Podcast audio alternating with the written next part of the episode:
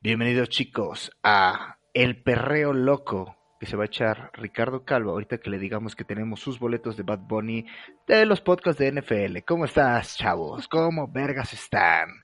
Este, pues ya saben, somos Reyes del Emparrillado, hashtag no somos analistas, yo con Cribulus les doy la entrada aquí a este humilde espacio, a este humilde, a esta humilde casa de cartón en el metro Juárez, donde grabamos. Y ya saben, como siempre, a mi izquierda y derecha me acompañan el head coach Ricardo Calvo. ¿Cómo andas, guapo? Bien, y espero que sea cierto lo de los boletos de Bad Bunny porque realmente ya no se alcanzó, ya no hubo tiempo para poder estar ahí formado después de 500 mil personas, así que ojalá sea cierto. Tú. Claro que sí, porque justo la mano aquí izquierda trae aquí y dice, no, él los tiene, ¿eh? o sea, antes de que todo, aquí el buen head coach, quiero decirte que aquí, en esta presentación, va a salir detrás de tu puerta el gurú de las chanclas, Carlos Teodoro Diego Cruz con los boletos, voltea, voltea. ¡Ey! ¿Y dónde están mis boletos? A mí también me los prometieron. No te preocupes porque justo también a ti el head coach se va a trans teletransportar atrás de ti y te va a entregar también los tuyos. Ah, ¿Qué tal chicos? ¿Cómo se encuentran? Ya empieza la tercera temporada de Reyes del Emparrillado en camino al Super Bowl. Nadie esperaba un Mm. Bengals Rams, definitivamente. ¿Qué dicen chicos? ¿El frío o calor? ¿Un partido de muchos puntos o de pocos puntos? Debería ser de varios puntos, aunque estaba viendo que las defensivas se han comportado muy bien, increíblemente en playoffs, la de la de los Bengals, puta, parece como si hubieras combinado este Patriotas, Colts y, y, y no sé, un poquito de los Jets. Entonces, no sé si vayan a, no sé si vayan a llegar a las altas, ¿eh? No sé en cuánto estén las altas, pero seguramente es un número ridículo como 49 o 50. Sí, yo tampoco creo que vaya a llegar tanto, pero tampoco creo que vaya a ser de, de bajos puntos. Y pues no sé, siento que sí va a estar muy, muy entretenido. Las dos ofensivas vienen muy fuerte, las dos defensivas vienen muy fuerte. Entonces espero que sea un espectáculo muy grande al nivel de lo que nos, los, lo que nos ofrecen los Super Bowls, en, eh, a excepción del de Patriotas Rams, Rams. que se fue un asco. Mira, justo, ¿eh? A ver, que... ¿Te acuerdas, Teodoro, que lo estábamos viendo cuando comíamos hamburguesas y, y no podíamos creer que habíamos pagado a ese lugar para ver ese Super Bowl? Ya ni existe ese restaurante. No, pues Así no. malo fue. El dueño dijo... El dueño dijo, no vuelva a hostear. ese día murió la cocina en ese restaurante. Pero, eh, mira, las apuestas están buenas. Ahí Richie decía que traía la línea de dinero de la apuesta al inicio de la temporada era la misma o algo así decías. Sí, de que en off-season pasado, eh, si apostabas por, por Bengals, por Jets o por, por Jaguares, era la misma línea. Mm, ¿Te imaginas, Teodoro? Ahorita, ahorita estarías lleno de dineros. Ey, y lo que me hace falta es dinero, es como a Reyes del Emparrillado, deposítenos, por favor. Por favor, suscríbanse, no les hace daño y, y, y, y ayudan a que combatamos el crimen. el crimen aquí en la Ciudad de México. Pero bueno, yo creo que lo mejor sería empezar ya con la fucking mesa redonda, porque traemos un episodio, como bien lo dice Teodoro, una serie de episodios del camino aquí al Super Bowl, donde tocaremos temas del partido, de los alrededores, de la agencia libre, de cómo llegamos, cómo nos vamos a ir y si te van a aplaudir las nalgas a medio Super Bowl, que probablemente sí. Entonces, pasemos a la mesa redonda. Uy, uy, uy, uy.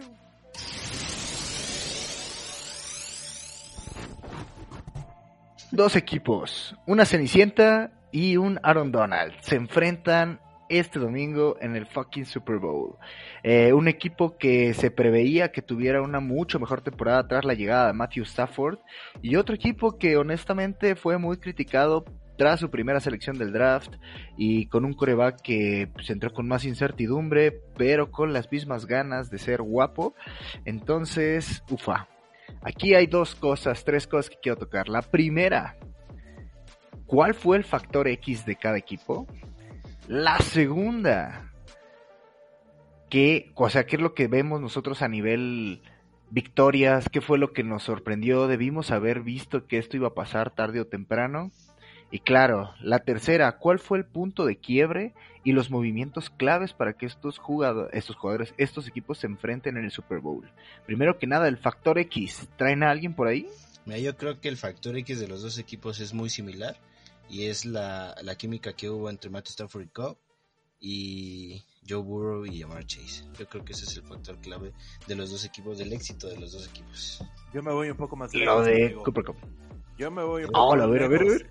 Yo creo que el factor X de Bengals en este caso es que de ahora en adelante no dudes ni por dos segundos que van a intentar draftear a pura gente de LSU porque ya saben que funciona. Definitivamente fue un gran pick desde el principio. Nadie lo vio. Creo que mi hermano estaba pensando en Tyler Boyd por aquí. Que han de- reprimido por ahí otros jugadores. A unas alas cerradas que no se han visto bastante bien. Pero yo creo que ahí empezó el factor X de Bengals. Y bueno, que en la final de conferencia contra los Chiefs. Pues la verdad, los Chiefs en la segunda mitad se vieron más mancos que, que nada, bro. Así que ahí, ahí nace el factor X. Quiero poner todavía irme más lejos. y el primer factor X que yo creo es, para empezar, Los Ángeles Rams, una contratación de OBJ que llegó prácticamente a cerrar un poquito mejor este pedo. Me gusta la idea de que esté OBJ, pues no tanto, pero eh, nada más llegó y era touchdown, touchdown, touchdown, touchdown. Lo cual hizo que muchos dijeran, no, este güey, ¿qué tan malo tenía que ser Baker Mayfield para que pensáramos que tú estabas totalmente acabado? Y por la otra parte dirán lo mismo, ¿no? Llamar Chase el factor X, pero no, creo que Coop y Chase son ya piezas sólidas, pero el factor X para mí fue Joe Burrow. Joe Burrow estaba en tabla media baja, nadie daba un peso por él, ni en fantasy, nadie estaba seguro de que fuera a jugar las primeras semanas y nadie pensaba que iba a tener la progresión que tuvo como coreback, o sea, definitivamente Joe Burrow y su capacidad de leer defensivas para mí es el factor X. Entonces, desglosemos.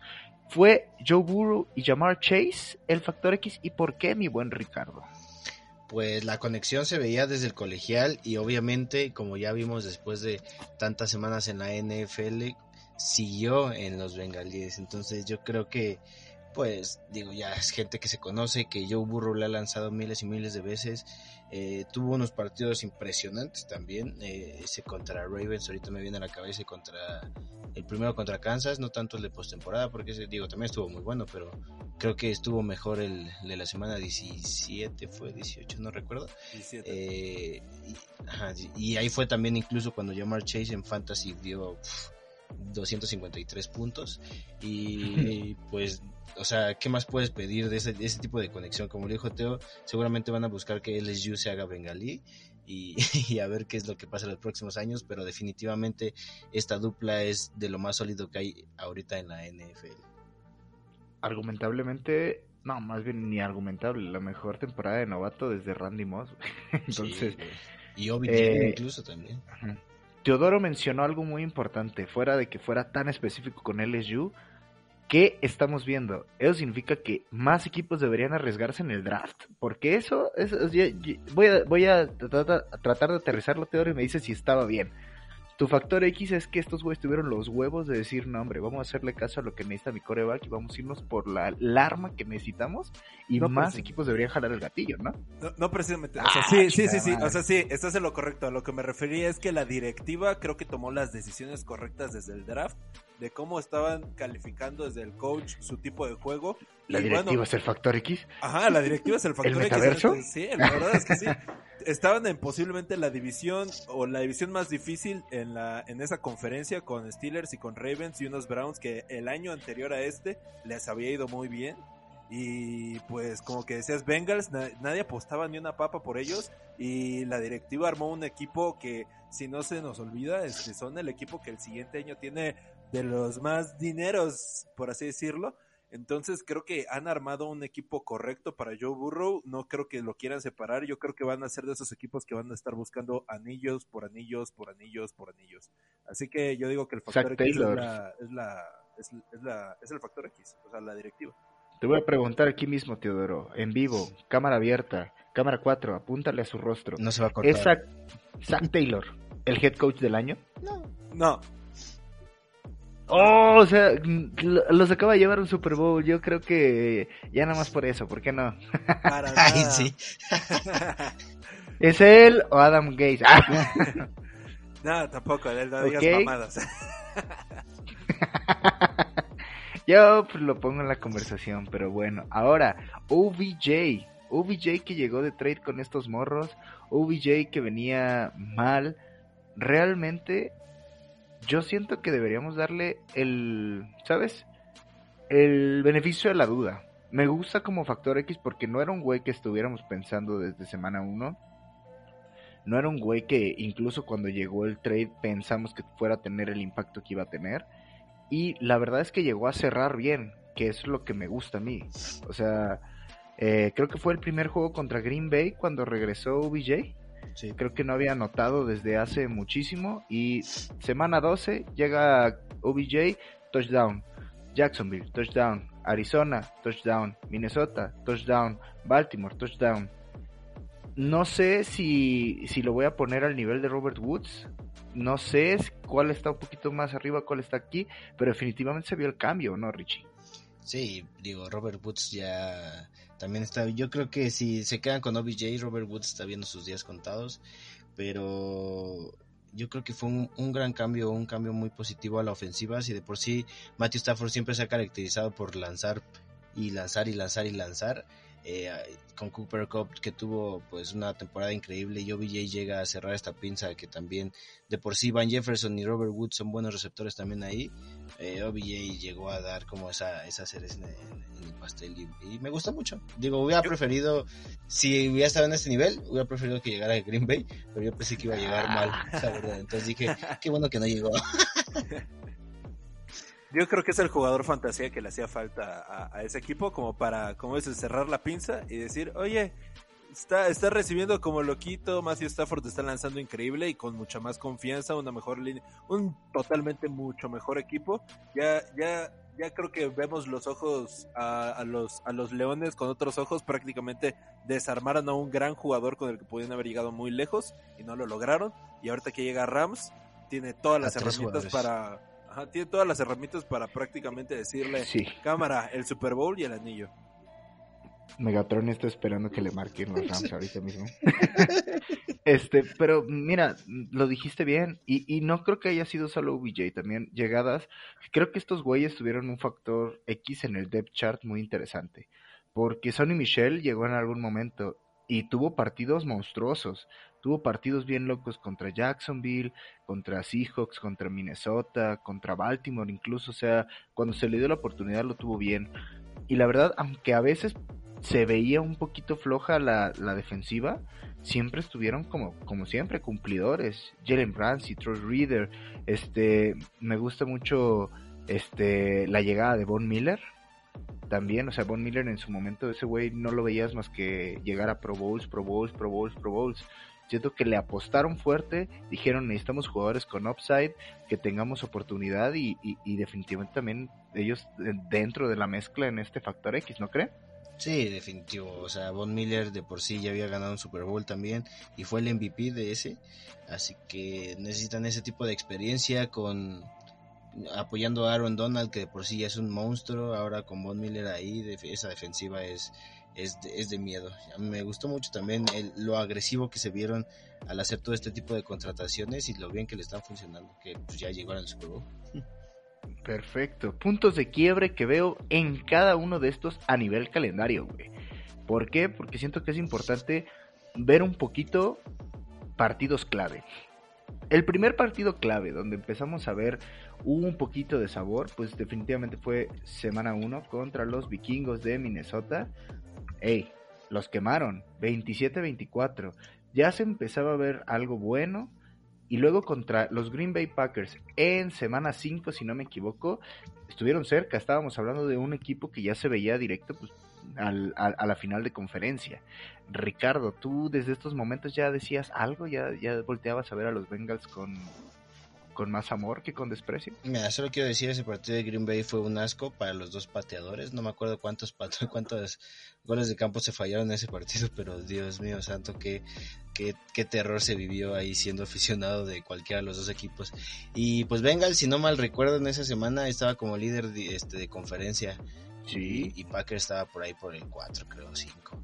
Eh, fue un partido increíble y ahí se vio porque la defensa de Packers ahí ya estaba, estaba bastante fuerte y se vio que, que pues, los Bengals no se iban a dejar ir por pues, en contra de nadie, ¿sabes? O sea, tenían tenían todo para, para competir contra, contra cualquier equipo y pues sí se veían bastante fuertes. No creí en ese momento todavía que fueran a llegar al Super Bowl, pero sí creía que iban a llegar muy muy fácil a, a, los playoffs. Entonces, pues sí, ya, se, ya desde muy temprano en esta temporada se empezó a ver ese, ese poderío de Joe Burrow y Jamar Chase.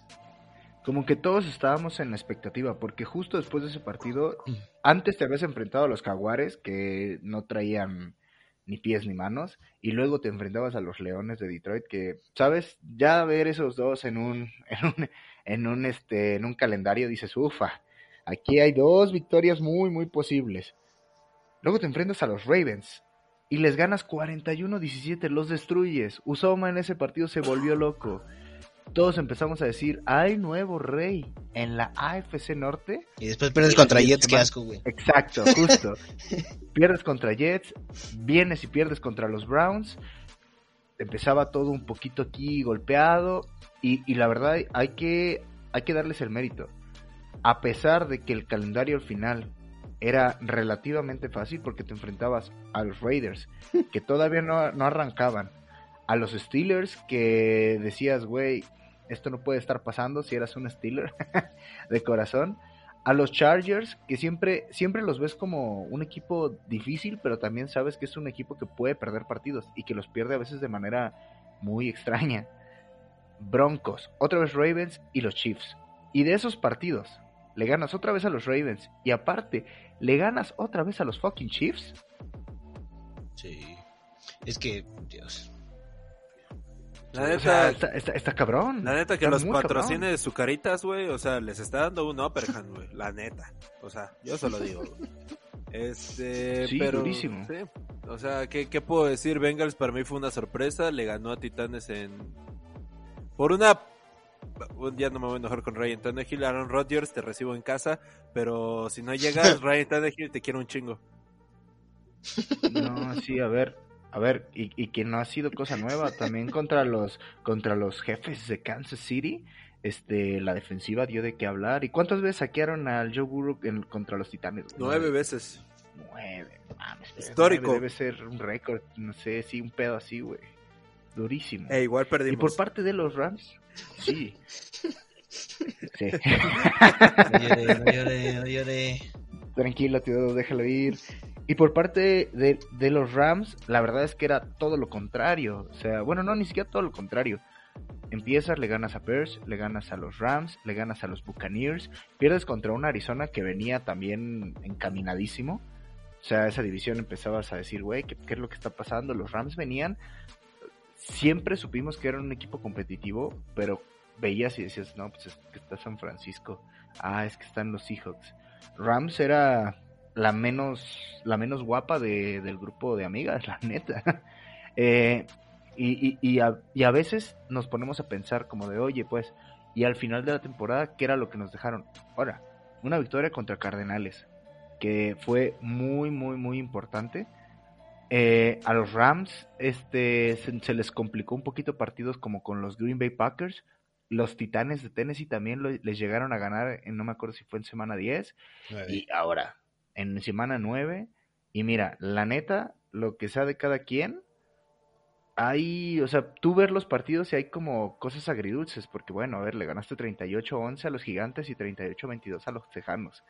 Son dos, otros dos equipos muy similares a Jaguares y a, a Detroit, güey. ¿Por qué no dices a Jets, Sí, bro? la- Porque los Jets sí ganaron, güey. No, pero es que sí, los Rams tuvieron unos partidos dominantes, pero también perdieron contra San Francisco las dos veces esta temporada, les ganaron ya hasta, hasta postseason, pero pues sí, esa victoria en contra de Tennessee también fue un poco sorprendente y también no te voy a mentir, esa, esa derrota en contra de Green Bay se veía pues que, podía ser de cualquier lado, pero estaba yo, según yo, en ese momento estaban un poco más favoritos los Rams y, y aún así lograron perder, pero después también de, de la derrota esa que tuvieron, se desquitaron contra Jacksonville 37-7. Entonces ahí vimos que el poderío de los Rams puede, puede suceder en cualquier momento y también en cualquier momento se puede caer. Aquí quiero llegar con tanta palabra rimbombante a que realmente los dos tuvieron un calendario muy parecido, güey. Uh -huh. Incluso los Rams también se enfrentaron a los Leones. Esto hace que este Super Bowl se vuelva un poquito más interesante porque aunque parece que de un lado hay una, una hegemonía, una dominancia, este, donde ves a güeyes como Aaron Donald, Jalen Ramsey, este, que son tops en su posición, y ves a leyendas vivas como Matthew Stafford, OBJ en su momento, ¿sabes? Está mucho más pareja la balanza, mucho, mucho más pareja. ¿Cómo quedó la encuesta del qué cuerpo de receptores era mejor, güey? Eh, todavía está por si quieren ir a votar, por ahora va ganando Cup OBJ Jefferson un 63% a 37. Eh, sigue siendo bastante cerrado, ¿no, Teodoro? Sí. sí, harto. Pero que no se nos olvide que este Super Bowl se juega en la casa de alguien. Y es en la casa del boxeo. No es cierto, es en de los Rams. ah, también hablando de los Rams, eh, también hubo otra encuesta ahí de, de, Aaron Donald de que él decía que lo único que le falta es ser campeón de Super Bowl. Y la encuesta tenía igual dos, dos, vertientes, una era ya den el anillo y la otra no me estás alboreando. Sorprendentemente el no me estás alboreando va ganando, güey. Ah, güey. Mira, las cosas como son, estos son datos o bueno, pequeños avances que vamos a tener antes del, del episodio donde vamos a desglosar enteramente el partido. Hablaremos sobre las ofensivas, los head coach, este, sobre los jugadores ya, pero es que hay que ser sinceros esto no es un... En papel creo que no se ve tan atractivo como ya metiéndote y dices, güey, este Super Bowl puede estar chingoncísimo, güey. O sea, de verdad, no, no sé, no sé qué pensar. Siento que, como dice Teodoro, puede ser de muchos puntos. No creo que vaya a ser altas otra vez. Pero, loco, no, no puedo dejar de hypearme cada vez más. Sí, digo, si, si hubieras puesto este partido la temporada pasada, eh, no hubiera sido para nada interesante. Pero ahorita con las contrataciones que hicieron los Rams toda la temporada y desde la, la, pretemporada y con lo que pasó entre Joe Burrow y Jamar Chase y la defensiva de los Bengals que de repente renacieron, eh, ahí es donde se vuelve muy interesante. Pero, pero sí, en papel no suena tan interesante. Bueno, pero bueno, pasemos rapidísimo, chingón, a una segunda que se llama el Super Bowlómetro. Pipup, pipup.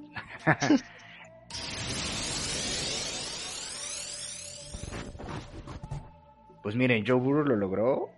¿Por qué no pensar en que otros jugadores podrían lograrlo, no? ¿Por qué no ver qué tan creyentes somos de otros jugadores también? Eh, yo me muero si Joe Burrow gana el Super Bowl. Lo quiero. Me apasiona la idea, claro. Pero hay que ser reales. ¿Qué otros jugadores jóvenes están en este Super Bowlómetro? 5 siendo ganará un Super Bowl 4, llegará a un Super Bowl 3, eh, ganará un partido de playoffs 4, este, llegará a playoffs 5, probablemente nunca lo veamos en playoffs. A partir de ahorita, ya sé que algunos de estos nombres ya llegaron a playoffs y no, pero a partir de este momento, con las proyecciones que tenemos a 2022, 2023, 2024, lo que sea que creamos de este momento para allá, ¿dónde vemos que van a estar rankeados estos jugadores?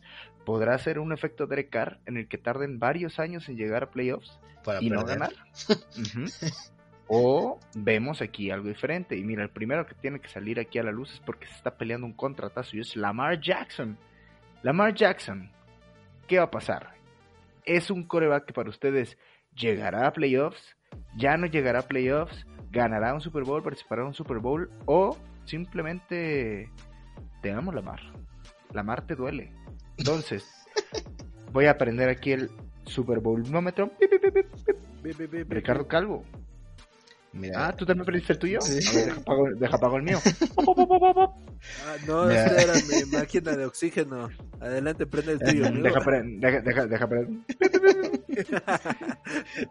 Lamar Jackson, ¿dónde queda a tus ojos, amigo? Yo creo que no llega a un Super Bowl, pero llega a finales de conferencia estilo Rodgers los últimos 10 años. Oh, o sea, le estás dando un 4. Sí. Ufa, hijo, Y lo hijo, pongo. mano. Digo, ¿qué? Y lo, ok, lo pones sobre la mesa, perfecto.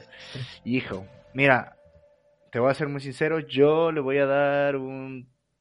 Hijo, es que mm, se me hace muy difícil pensar que no va a ganar, pero lo voy a poner porque mis huevos son tus ojos. Le voy a dar un 3.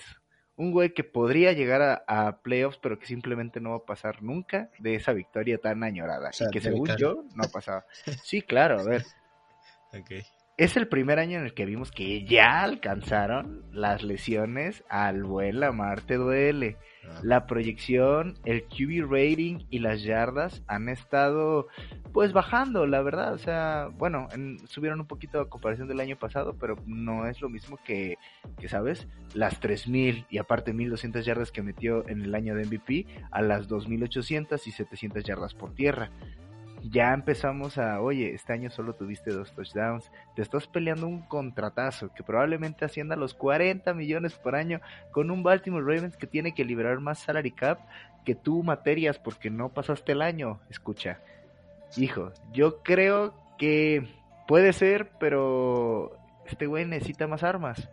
Y Rashad Bateman puede ser un receptor uno, claro, pero de ahí en fuera aquí en Marquise Brown, este, vamos a reventarle las rodillas también al buen Mark Andrews. Este, si el backfield se mantiene sano, pues tal vez veamos otra cosa, pero por el momento le doy un 3 en mi termómetro. ¿Tú, Teodoro? Uy, yo me iba a ir por un 4, al igual que Ricardo, pero se me hace muy aburrido andar repitiendo números.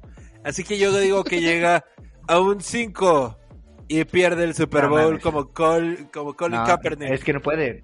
Claro que sí. No puedes darle 5, sí. 5 Cuatro- es ganar, güey. 4.5, 4.4 por 4. no, no, cuatro- 4.5 Ok, y no, no ganó el. Super Bowl, pero se pero no ganó el honor, el Ajá, orgullo. ajá. Lo pierde como Colin y ya saben lo que sucede después, un documental en Netflix de cómo está, ya sabes. cómo- sabes la Ah, historia. buen de Russell. Wilson. Next, ¿Qué puedo decir? Perfecto. 4, 4.5 y 3 me gustan. Vamos a aumentar un poquito aquí. Kyler fucking Murray. En su cuarto año. ¿En dónde está parado, mi buen Ricardo? Yo creo que es Derek Carr. Derek Carr de, de otra de otra ascendencia. Y, Ah. y- Nada más llega a Green Bay. Este güey nos llevará un Super. No, güey, si llega a Green Bay, lo voy a seguir odiando. Prefiero mucho a Jordan Love que a, que a Kyler Murray, la verdad. Y no porque sea mal coreback, porque la verdad se me hace muy buen coreback, pero no como para el estilo de juego de Green Bay. Y pues no, la verdad no veo que encaje ahí.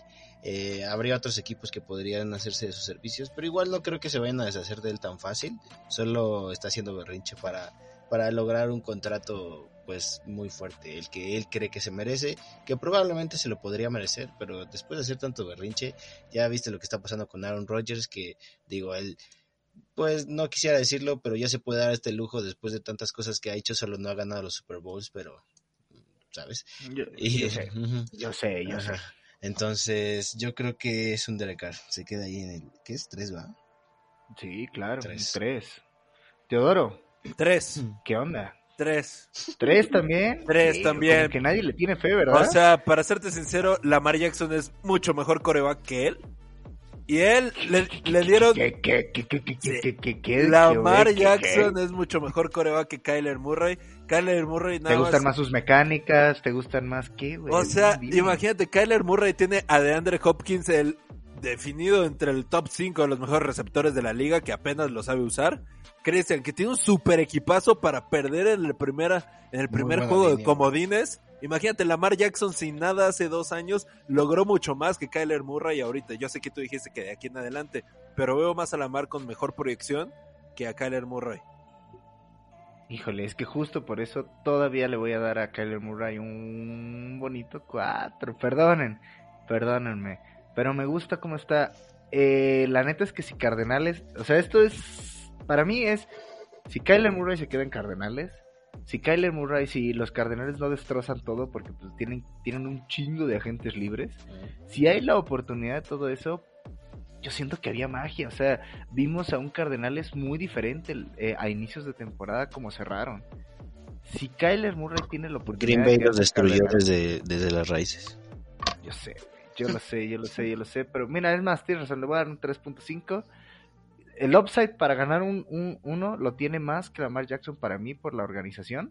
Pero honestamente sí, parece ser que el güey se va a quedar ahí. Vamos con fucking Mac Jones. Cinco. Temprano. Cinco. Sí, yo también. Cinco. Neta. Cinco, sí. ustedes, ve, ustedes, ustedes ven, ven a Mac Jones ganando, levantando un Lombardi. Sí, Sí, güey. sí, y no es tanto por, o sea, sí es mucho por él, güey. Pero yo me inclino más por él por Bill Belichick.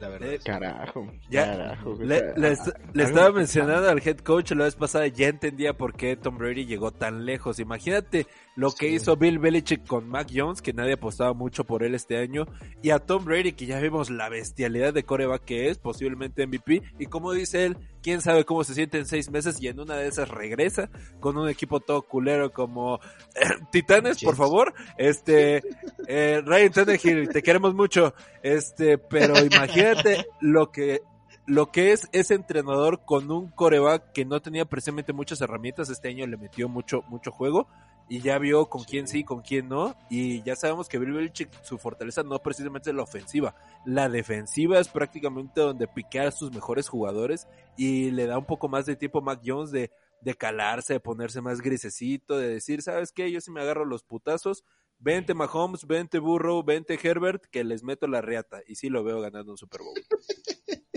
¿Qué, qué loco está eso? Yo no creo que gane un Super Bowl, o bueno, tal vez me mantengo escéptico. Eh, probablemente pero le voy a dar un 4, definitivamente estamos hablando de un de un de una directiva, de una organización que no, ¿sabes? No es desconocido. Para ellos no es desconocido ganar. Sí. Entonces, y, y Mac Jones salió, o sea, un güey que rodó hasta la quinta ronda, hasta la quinceava ronda, perdón, este, y resultó ser el, ronda. Ajá, en perdón, de la quinceava, quinceava ronda, ahí fue donde lo agarraron. Eso también es una historia de... no, pues lo agarran este eh, en, en, en la quinceava selección, rueda, eh, nadie apostaba por él y termina siendo el güey que estaba más pro ready que, que mejores prospectos, que incluso yo también decía, güey, Mac Jones, para mí incluso no sería de primera ronda y mira, eh, lo está haciendo y sí, un 4 un cuatro bien merecido. Vamos a pegarle, ¿qué tal al fucking Justin Fields, güey? Ahorita que, que traemos aquí un poquito el amor a los Bears. Es que mira, no me quiero ver tan mal con ellos porque son eh, rivales divisionales míos. Pero sí le veo futuro, pero tampoco tanto.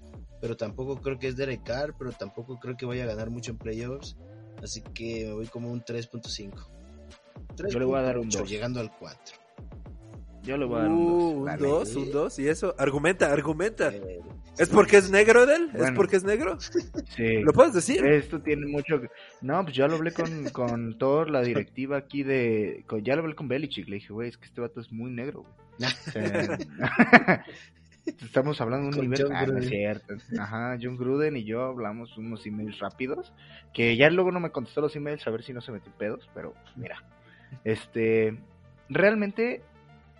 Los mejores partidos de Justin Fields fueron contra un Pittsburgh muy lastimado. Eh, contra Green Bay, pues bueno, era divisional, yo creo que lo veías. Y también contra Minnesota. Juegos que de una u otra forma ya sabes que son muy... ¿Sabes? Pueden ser chispazos de, mucho, de mucha gente. O sea, la verdad es que yo no me quedé convencido de lo que vi de Justin Fields este año. No estoy convencido de la organización en cuestión a un futuro. Eh, personalmente, no sé si las 1800 yardas de este güey en toda la temporada sean suficientes para llevarlos a playoffs en una división que sí, se van a abrir huecos porque probablemente no esté Aaron Rodgers. Que sí, se puede abrir huecos también porque pues ya es, no- yo, yo me imagino que no va a estar Andy Dalton ahí molestando a Justin Fields. Que sí, que puede haber nuevas y mejores armas ahora, que liberen a Allen. Robinson. Sí, o sea, hay, hay, hay oportunidad de todo para Justin Fields, claro.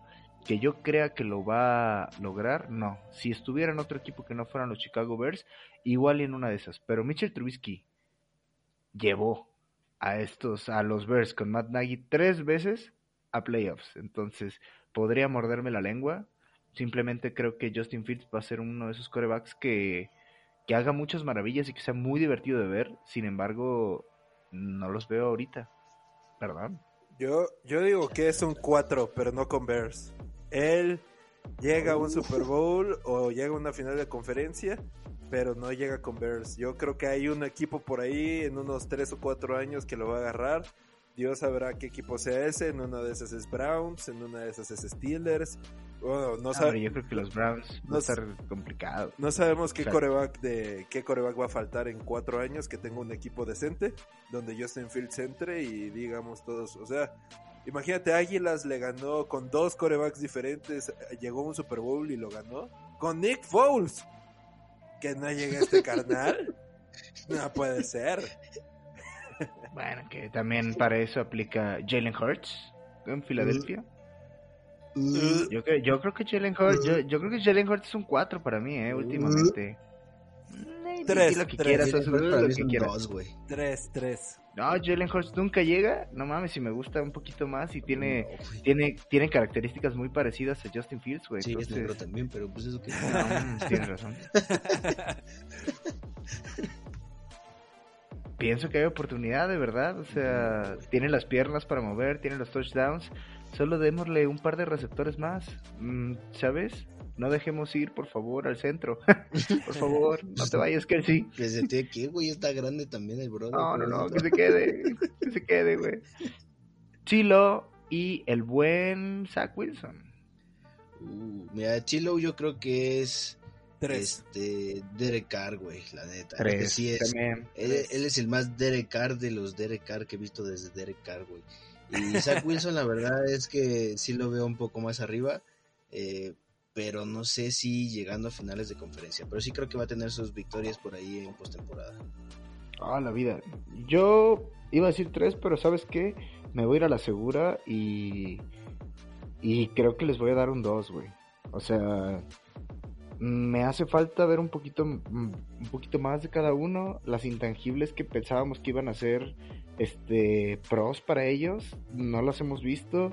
A pesar de que han tenido semanas increíbles y momentos muy, muy llamativos, me cuesta verlos todavía ganando, entonces les voy a dar un 2. Lo lamento, mi Zach Wilson. Lo lamento, Trevor Lawrence, pero pues, las cosas como son. No, bro. Pues ya Zach- nada más para terminar. Zach Wilson es un Ah, uno, cállate. Sí. Y claro que Justin Herbert y Josh Allen son un 5, ¿no, chicos? pues, güey, la neta, la, la neta sí, pues ya nada más terminemos con un chavalón más, Teodoro, ¿te late? Sí. Tú, Atago Bailoa. Uf. Uh. Uno. Sí, Uno. güey. Uno. Yo creo que sí, el disrespect es grande, pero yo creo que sí tiene que ser un uno. Eh, esto también es antes de ver cómo funciona Mike McDaniel en, como head coach, porque pues bien sabemos que es que a él, él buscaba que Tua sea pues el quarterback número uno ahí en, en Miami, no busca ningún trade ni, ni draftear a nadie ni nada para reemplazarlo, pero por ahora y toda la postemporada hasta que empiece la siguiente temporada me voy a seguir quedando con que son basura los Miami Dolphins. Yo le voy a dar el beneficio de la duda, tú te voy a dar un 3, güey. Creo que en algún momento van a llegar. Este, creo que puede ser de la mano de Tua, pero no los veo, no los veo compitiendo por más, ¿sabes? O sea, creo que la división es explotable, la conferencia es explotable y pues ¿por qué no darle la oportunidad al Tua de vez en cuando, no? Cosas buenas pueden pasar. Eh, yo lo sé, amigos. Está bien. Pero bueno, yo creo que ya ahorita sí nos volamos un poquito del tiempo. Entonces, este Teodoro, tú tienes que irte a chambear, ¿verdad? No, A yo ya- ganar los dineros para el concierto. La verdad es que sí, este Bad Bunny nos digo, este Caifanes no sale muy barato, este yo sé que la gente que nos escucha no, no es de mucho de su agrado Bad Bunny, pero yo voy a ver a los Caifanes porque Metallica ya sabe, chico, uh, este, así que chicos, recuerden cuidarse, el COVID sigue ahí y pues bueno, también vayan a trabajar, que ganarse sus pesos y los quiero mucho, deposítenos, suscríbanse a nuestro canal Reyes del Emparrillado. Estamos en todas partes, ya le estoy robando hasta el speech aquí al Ricardo. Así que. Hombre, termínalo, termínalo. ah, lo favor. Termino. Ey, no me sé todas las redes sociales, así que voy a invocar al head coach. Sí, somos Reyes del Emparrillado en todos lados, Spotify, Apple Podcasts, Instagram, Facebook, eh, pronto YouTube, así que vayan, sigan, suscríbanse y deposítenos. Uy, deposítenos. Instabet ya contesta. Nos vemos, chicos, en la siguiente entrega. Primer capítulo del fucking camino al Super Bowl. Bye bye.